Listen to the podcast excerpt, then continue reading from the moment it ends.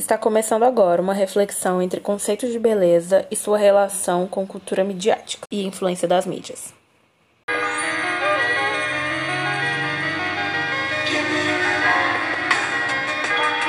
No livro A História do Design, Renato Fusco nos diz: A beleza não é uma qualidade das coisas em si, ela existe apenas na mente que a contempla e cada mente percebe uma beleza diversa. Sabendo que cada ser percebe o belo de maneira única, como os padrões de beleza são constituídos?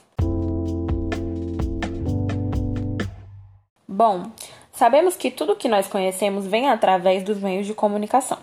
E seguindo num viés materialista, a mídia impõe no nosso subconsciente diversos conceitos, Dentre eles está o de belo, moral, agradável e o contrário também.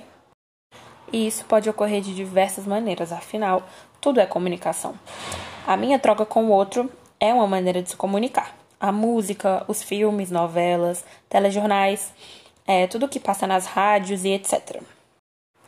Ou seja, a padronização de atores e atrizes em filmes e novelas, a escolha para bancadas de telejornais, elencos de reality shows, personas descritas em obras literárias e músicas, e até mesmo o algoritmo das redes sociais inferem no, no subconsciente do público aquilo que é agradável aos olhos e muitas vezes o que devemos almejar ser.